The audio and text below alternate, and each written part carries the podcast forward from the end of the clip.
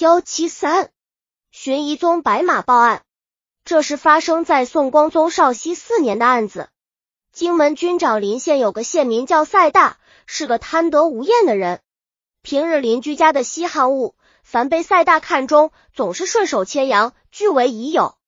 久而久之，邻里知道他这个坏毛病，对他有所戒备。赛大家离城里七八十里路，其妻过世多年，身边只有一女。长大成人后，因家中缺少帮手，就招了同里的邹亚做了上门女婿。邹亚五短身材，余味粗陋，用韩大的话说，有点缺心眼。但是邹亚凭着力气干活，略挣了些钱财。即使已经入赘，也常常给人家当苦力，有时长途跋涉，经年累月不在家。于是韩大占据了他的房子，耕种他的土地。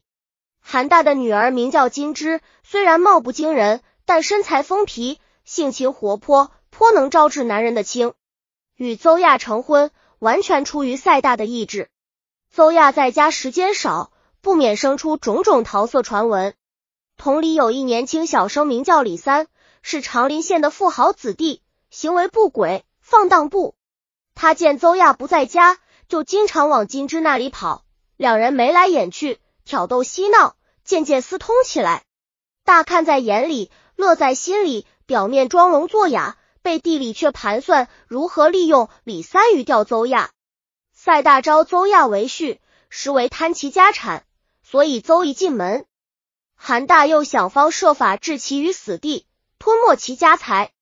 一天，李三又来到韩家，韩大用激将法嘲讽他说：“你比我的女婿精明。”但不如他能干。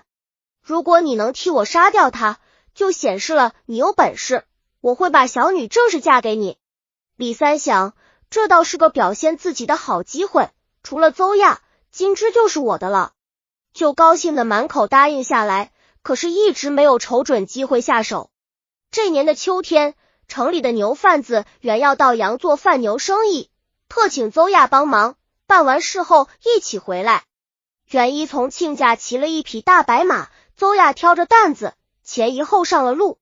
赛大看见这种情景，以为机会来了，急忙跑去告诉李三，让他拿着刀在通往襄阳的路边等着。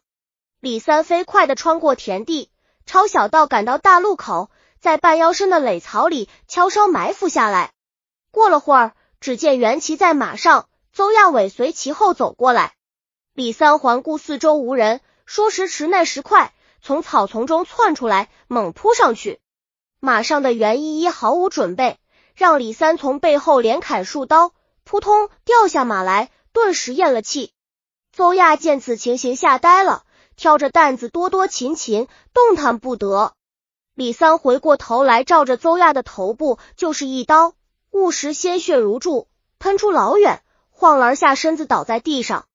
李三虽为子弟。平时却练得几手刀工，下手快准狠，防不胜防。他走上前，用脚踢了踢，确信人已经死了，就赶紧将护体拉到路边的草丛里，以为神不知鬼不觉。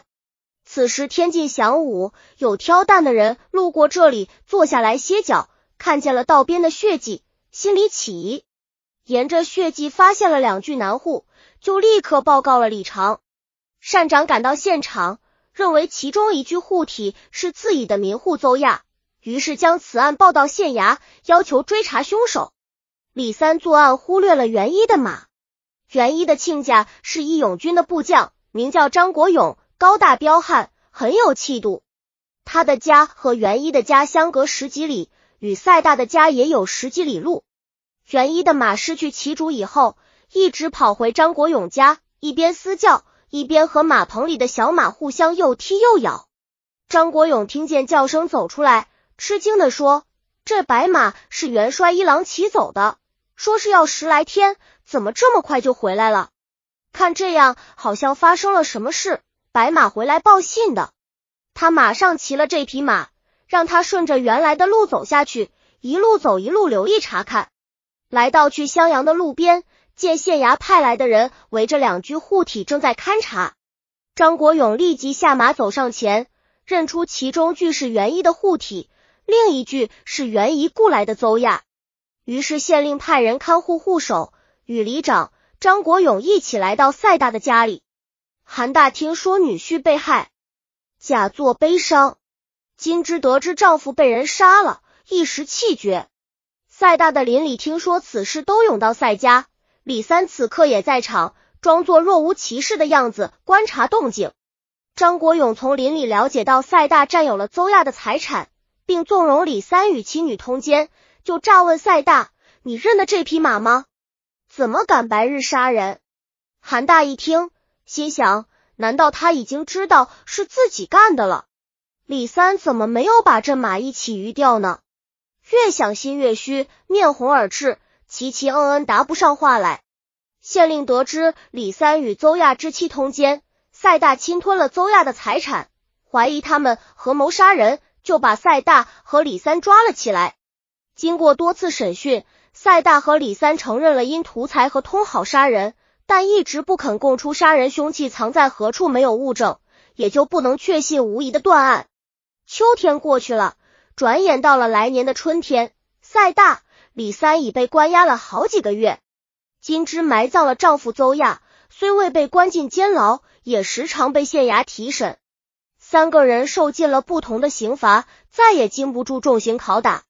李三想，事情已经败露，不是拷打致死，就是被依法斩首，不如少受些罪，如实招供。他终于供出了凶器的下落。县令命人起获凶器，事隔数月，刀上仍是血迹斑斑，证据确凿。赛大与李三对自己的罪行供认不讳。赛大、李三合谋杀害两人。赛女因通奸使丈夫惨遭冤死，使原意无辜毙命。三人均被依法斩首。郑结句，宜监制编写。本集已经播放完了，喜欢的话记得订阅专辑，关注主播主页，更多作品在等你哦。